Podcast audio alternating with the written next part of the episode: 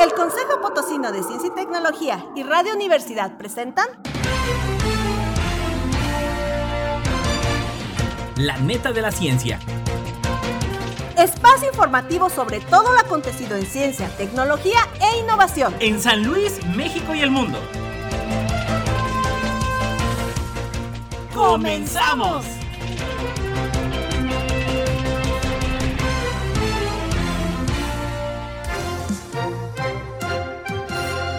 Hola, ¿qué tal? Muy buenos días, bienvenidos a la neta de la ciencia. Estamos a un día, estamos a 24 horas ya, pues obviamente 23 de diciembre, mañana Nochebuena y 25 Navidad. Claudia, ¿cómo estás? Muy buenos días. Hola Edgar, muy buenos días. Buenos días a todos. Este 23 de diciembre, casi ya por festejar Navidad, casi cerrando este año. Así es, y bueno, no nada más es la Navidad para aquellos que celebran las partes religiosas, sino también en el contexto científico, bueno, pues Sir Isaac Newton también veía eh, llegarse, llegarse a ver a este mundo, y bueno, pues vámonos de volada con los titulares de las netas del día de hoy.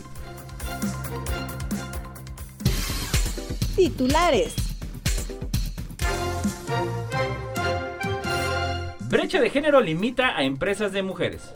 Pese a pandemia, avanza recuperación económica en San Luis Potosí. El médico potosino que introdujo la imprenta. El moderno laboratorio mexicano produce vacunas anti-COVID de AstraZeneca. Actualmente, 7 de 10 envases y empaques plásticos son reutilizables. Venenos arácnidos contra células cancerígenas. Científicos en Estados Unidos logran anticipar convulsiones de epilépticos. Estudio podría revelar cómo se originó el agua en la Tierra. Tómate un respiro. La nueva función de Instagram para disminuir su uso en jóvenes. Noticias locales. Y bueno, desde la pluma de Carlos Velázquez de Pulso, acorde a los indicadores económicos de las mujeres mexicanas registrados en el Consejo Coordinador de Mujeres Empresarias, el CCME, y el Instituto Mexicano para la Competitividad, el IMCO, se resalta que la brecha de género continúa limitando el crecimiento de los micro, pequeños y medianos negocios que están a cargo de mujeres. Hasta octubre de 2021, las mujeres emprendedoras representaban 27% del total de la población ocupada. Sin embargo, en comparación con los hombres, las emprendedoras en la formalidad perciben en promedio menores ingresos y esa diferencia es mayor en la informalidad. Ante la falta de datos con perspectiva de género a nivel local, el Instituto Mexicano para la Competitividad y el Consejo Coordinador de Mujeres Empresarias realizaron un sondeo a 646 mujeres en 28 estados para identificar las características de las emprendedoras, así como los desafíos para iniciar y hacer crecer sus negocios. El IMCO también analizó las características de las mujeres que tienen un negocio propio, quienes representan el 56% de la muestra. El estudio establece que el 52% de aquellas que no realizan tareas de cuidado tienen ventas mensuales por más de 50 mil pesos, pero el porcentaje baja a 33% entre quienes sí realizan tareas de cuidado. Creo que es importante, claro, y se tiene que seguir promoviendo pues esta parte de inclusión también a nivel empresarial para las mujeres. Muy importante, muy importante este tema. Te platico también, Edgar, buenas noticias. Eh, de acuerdo con la redacción del Heraldo, pese a la pandemia, avanza la recuperación económica en San Luis Potosí. De acuerdo con el reporte económico trimestral que corresponde a julio-septiembre 2021 del Instituto del Fondo Nacional de la Vivienda para los Trabajadores, destacó que la economía del país y el mercado laboral se mantienen en recuperación luego de que durante el tercer trimestre del año el Producto Interno Bruto registrara un crecimiento de 4.7% anual. Según este documento, lo anterior está asociado a los efectos positivos de la reapertura económica en el alojamiento temporal, en la preparación de alimentos y bebidas, así como el comercio, actividades que sin duda han eh, aumentado en su comparación anual y con respecto a meses anteriores en, en la pandemia. En línea con este dinamismo, el número de relaciones laborales aumentó a 20.7 millones, lo que representa una diferencia de 1.9 millones todavía para alcanzar los niveles prepandemia. Respecto a las condiciones laborales, se registra también un incremento de 962 mil empleos con contratos permanentes. Y bueno, por otra parte, también eh, el reporte económico indicó que la confianza del consumidor sigue su tendencia de crecimiento y se ubica por encima de los 50 puntos. Respecto al mercado hipotecario, por otro lado, nuevamente se reportan también cifras positivas en el aumento de enero a agosto eh, de este año. Se observó una colocación de 666 mil créditos en la industria, 16% más con respecto al mismo periodo del año anterior. En este sentido, cifras de la Comisión Nacional de Vivienda y del Sistema de Información de Infonavit indican que los financiamientos otorgados ascienden ya a 298 mil millones de pesos, lo que representa un crecimiento del 21.9% con respecto al año anterior. Interesante, claro. Y bueno, pues también en las netas históricas, creo que esto es importante rescatar porque luego hay grandes aportaciones a nivel científico, social, este, político.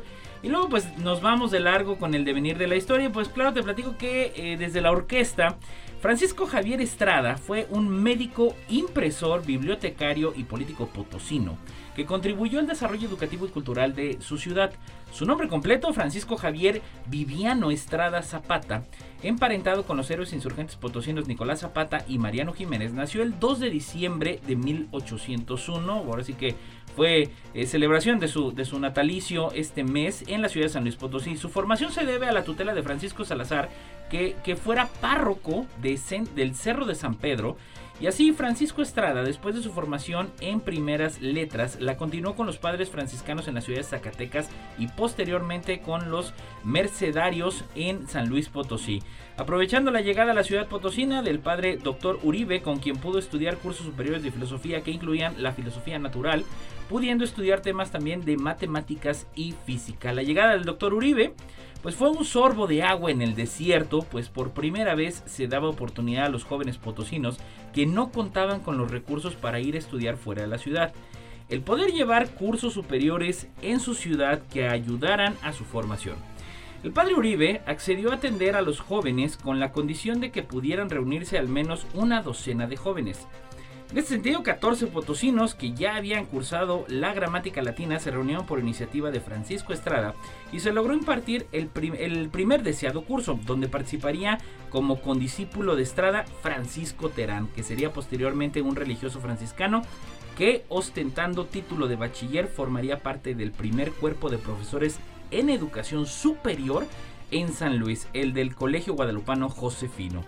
El curso de Filosofía Superior del Dr. Uribe se impartía en 1820 y como parte de la presentación pública del aprovechamiento de los alumnos, Estrada visitó la imprenta de Alejo Infante en la Villa de Armadillo para tratar la impresión de unos cuadernillos conociendo el equipo, que meses después negociaría para implantar una imprenta en la ciudad de San Luis Potosí, siendo así la primera imprenta que habría en la ciudad, lo que sucedió en el año de 1821. Finalmente, pues de esta forma, Francisco Estrada introduciría un elemento cultural importantísimo, convirtiéndose así en el introductor de la imprenta en San Luis Potosí Capital. También introdujo la imprenta en la ciudad de Zacatecas, donde se desempeñó por un tiempo como impresor. Y datos importantes que, bueno, quien promueve muchísimo esto, pues, y de autoría precisamente del doctor José Refugio Martínez, mejor conocido por todos y muy querido, el doctor Flash. No importa en qué parte del mundo estés, recuerda sintonizarnos en la web radio y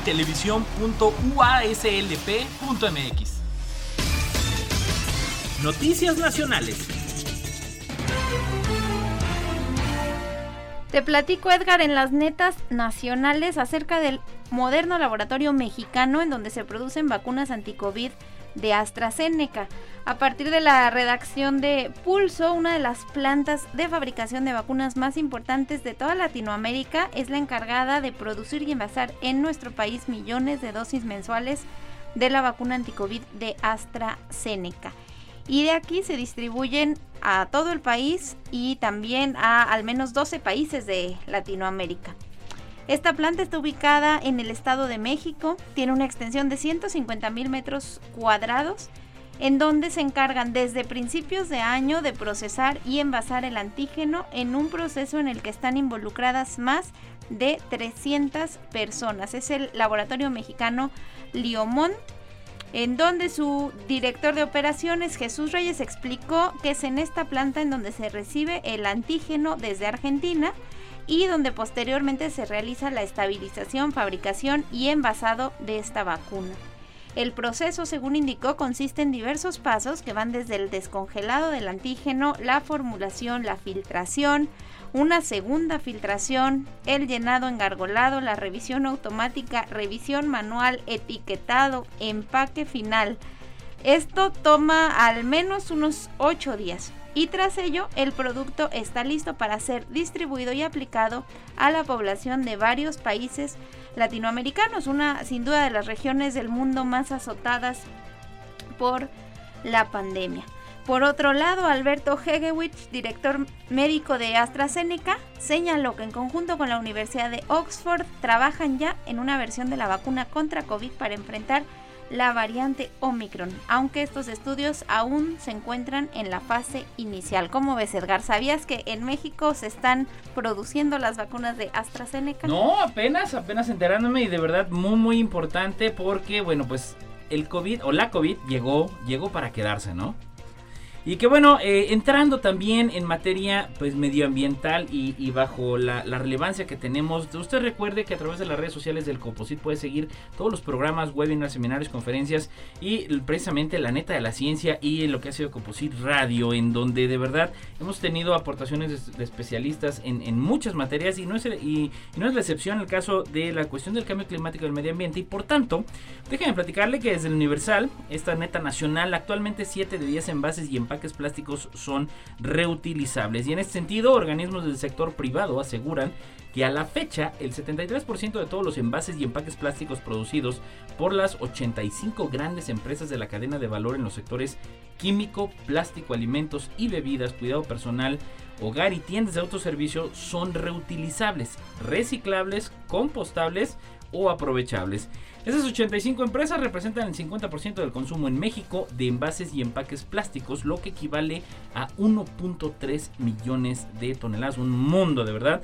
En el informe de avances sobre la implementación del Acuerdo Nacional para la Nueva Economía del Plástico en México, que esas empresas presentaron al Senado, se expuso, se expuso que se eliminaron 70 mil toneladas de plásticos innecesarios. 24% de los envases se eliminaron por completo, el 23% se rediseñó, se sustituyeron los materiales en el 18% y hubo reciclaje directo en 13%. La tasa de acopio del, teléftalo de polietileno, el PET, fue de 49% a pesar de las dificultades por la contingencia. En segundo lugar, Está el cloruro de polivinilo, el PVC, con 41%, seguido por el polietileno de baja densidad, el PET, con 32%, y el polietileno de alta densidad, el PEAT, con 22%. El informe lo presentaron el Consejo Coordinador Empresarial, la Asociación Nacional de Tiendas de Autoservicio y Departamentales, la ANTAD.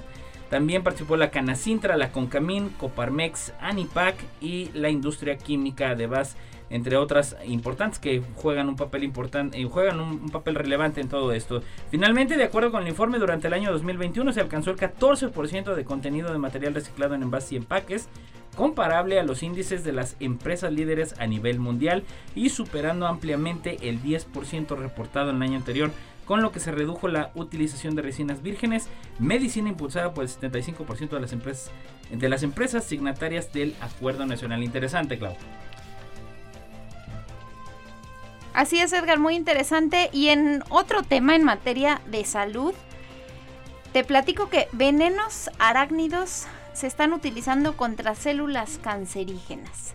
De acuerdo con la redacción de Ciencia MX, eh, los alacranes, que son arácnidos al igual que las arañas, las garrapatas, los ácaros, utilizan el veneno de su cola como método de ataque y defensa. Este cóctel tóxico que emplean estos animales es rico en sustancias con múltiples funciones y contiene además proteínas que pueden ser utilizadas para cambiar el comportamiento de células tumorales. Como parte de un proyecto gestado desde hace más de 10 años, Demetrio Rodríguez Fajardo, estudiante de octavo semestre de la licenciatura en medicina del Centro Universitario de Ciencias de la Salud de la Universidad de Guadalajara, analizó la reacción de estas células tumorosas de cáncer de mama específicamente ante la aplicación de toxinas del veneno de alacrán. Lo que hicieron fue buscar venenos de alacranes presentes sobre todo en el occidente de México, conocer sus características, estudiar las proteínas que los componen y probar los efectos de estas en líneas celulares tumorales humanas para valorar su influencia en el crecimiento o proliferación celular tumoral. Rodríguez Fajardo explicó que este trabajo abordó un estudio in vitro en células tumorosas de cáncer de mama y que una vez identificadas las proteínas de los venenos de alacranes de Colima y de Durango, se aplicaron a los modelos in vitro. Compartió además que analizó un tipo de proteína que tiene la capacidad de bloquear a otras células implicadas en los mecanismos de reaparición celular, reparación perdón, celular. De esta manera, la sustancia del veneno impide que las células cancerígenas sigan duplicándose ya que hay una proteína que como efecto inhibe a una familia de proteínas que participa en los mecanismos de reparación celular y al, bloquearse hace que la célula cancerígena no pueda replicarse porque no tiene suministros para proliferar. ¿Cómo la ves? Interesante y se me viene a la mente, claro, un caso precisamente muy, muy exitoso de eh, un chico de la ciudad de Puebla que participó en la, en la Feria Nacional de Ciencias e Ingenierías, que bueno, como tú sabes, San Luis Potosí ha obtenido buenos resultados. Eh, trabajó durante ocho años, es decir, secundaria y prepa, con veneno de alacrán y al final del día, bueno, ¿qué resultado hubo más allá de la investigación o no? Que este chico fue a participar a la feria Intel ICEF que organiza en Estados Unidos y se lo llevó una farmacéutica ya con contrato pagado para que le pagaran la licenciatura en Oxford. Wow. Y tanto posgrado y todo, entonces de verdad cambia vidas, ¿no? El hecho de, de la investigación científica. Muy, muy interesante.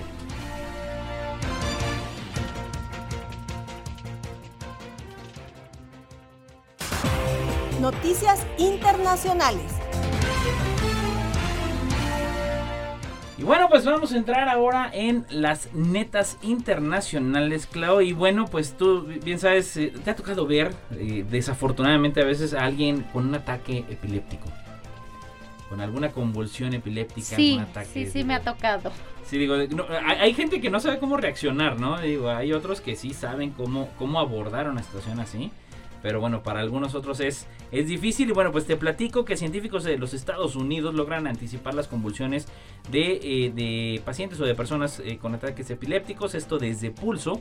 Y bueno, expertos de la Universidad del Norte de Florida y la clínica Mayo lograron anticiparse una media hora a las convulsiones de pacientes con epilepsia a través de mediciones hechas mediante un brazalete.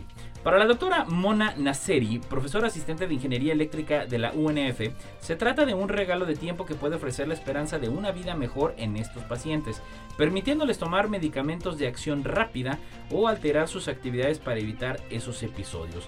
El estudio encontró patrones cuando los investigadores compararon datos fisiológicos recopilados por un dispositivo de monitoreo que se usa en una muñeca con el tiempo real de una convulsión. Mediante el análisis de datos como la frecuencia cardíaca, la temperatura corporal y el movimiento, los investigadores descubrieron que pudieron pronosticar la mayoría de las convulsiones unos 30 minutos antes de que ocurrieran. Estos hallazgos muestran que es posible proporcionar pronósticos confiables de convulsiones sin medir directamente la actividad cerebral, subrayó la universidad. Comenta la doctora Nasseri que bueno, he visto a estos pacientes y sé que necesitan algo como esto. Cuando tienen muchas convulsiones que son resistentes a los medicamentos, tienen que evitar tantas actividades por lo tanto, esperamos poder ayudarlos, manifestó Nasseri.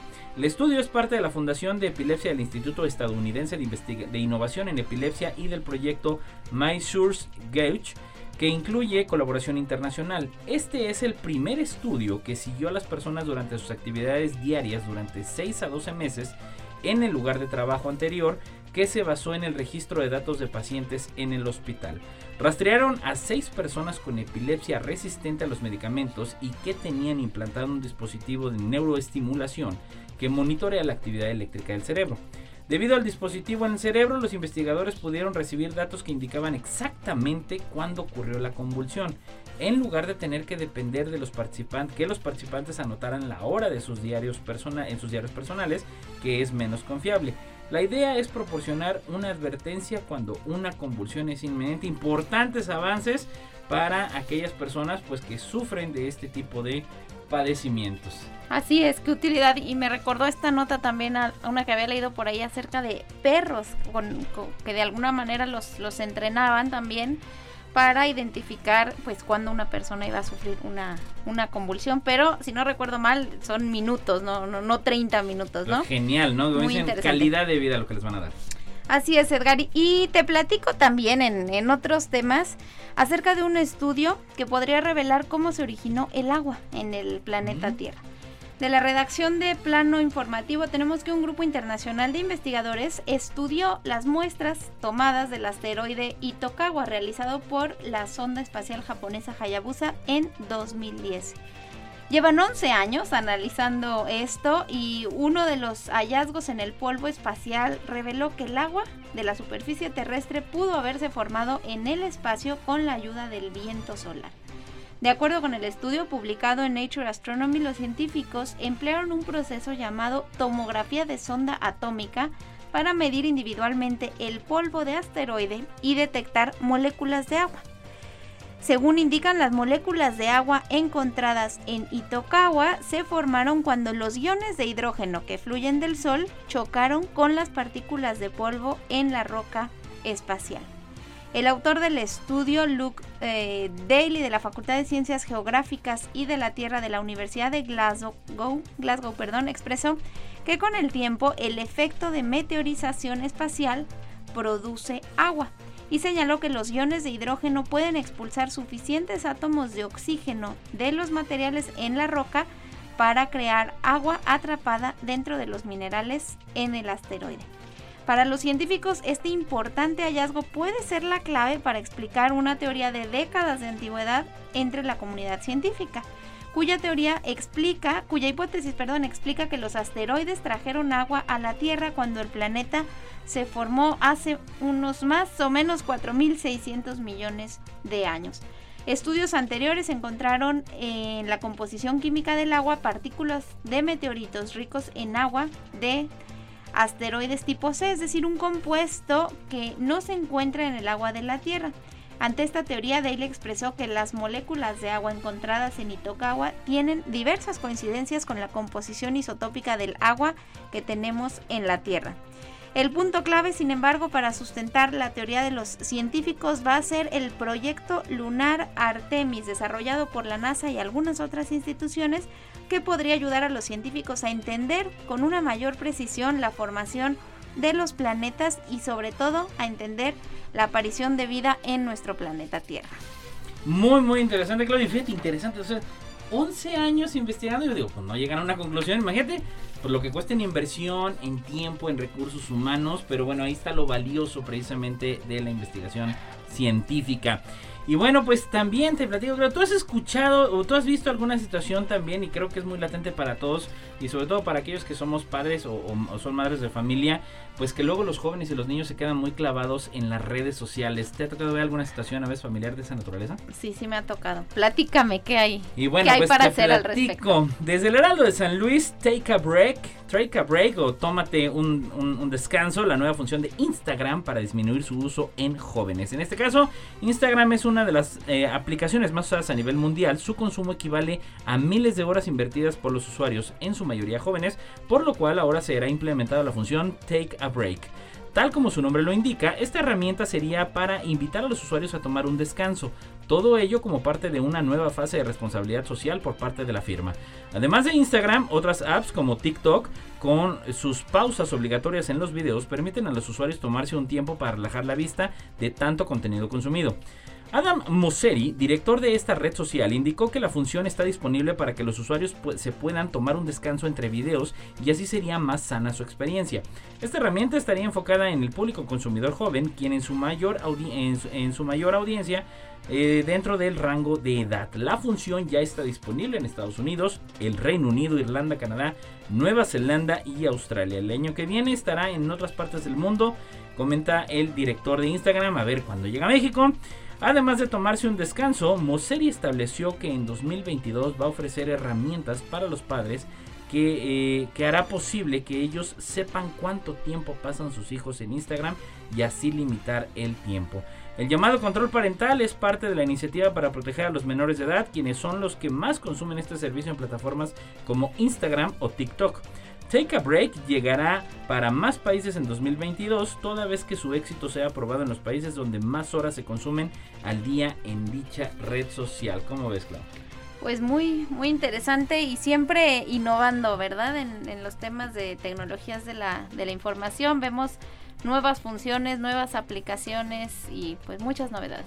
Así es, y bueno, pues entre novedades ya lo sabe, la neta de la ciencia cada jueves en punto de las 11 de la mañana. No deje de sintonizarnos, 88.5 de FM, 1190 de M. Un abrazo a todos los que nos escucharon en el Altiplano Pochino. Gracias a Lalo Carrillo en la edición, Rosalicia Ruiz en los controles. Nos vemos, nos, perdón, nos escuchamos la próxima semana. Esto fue...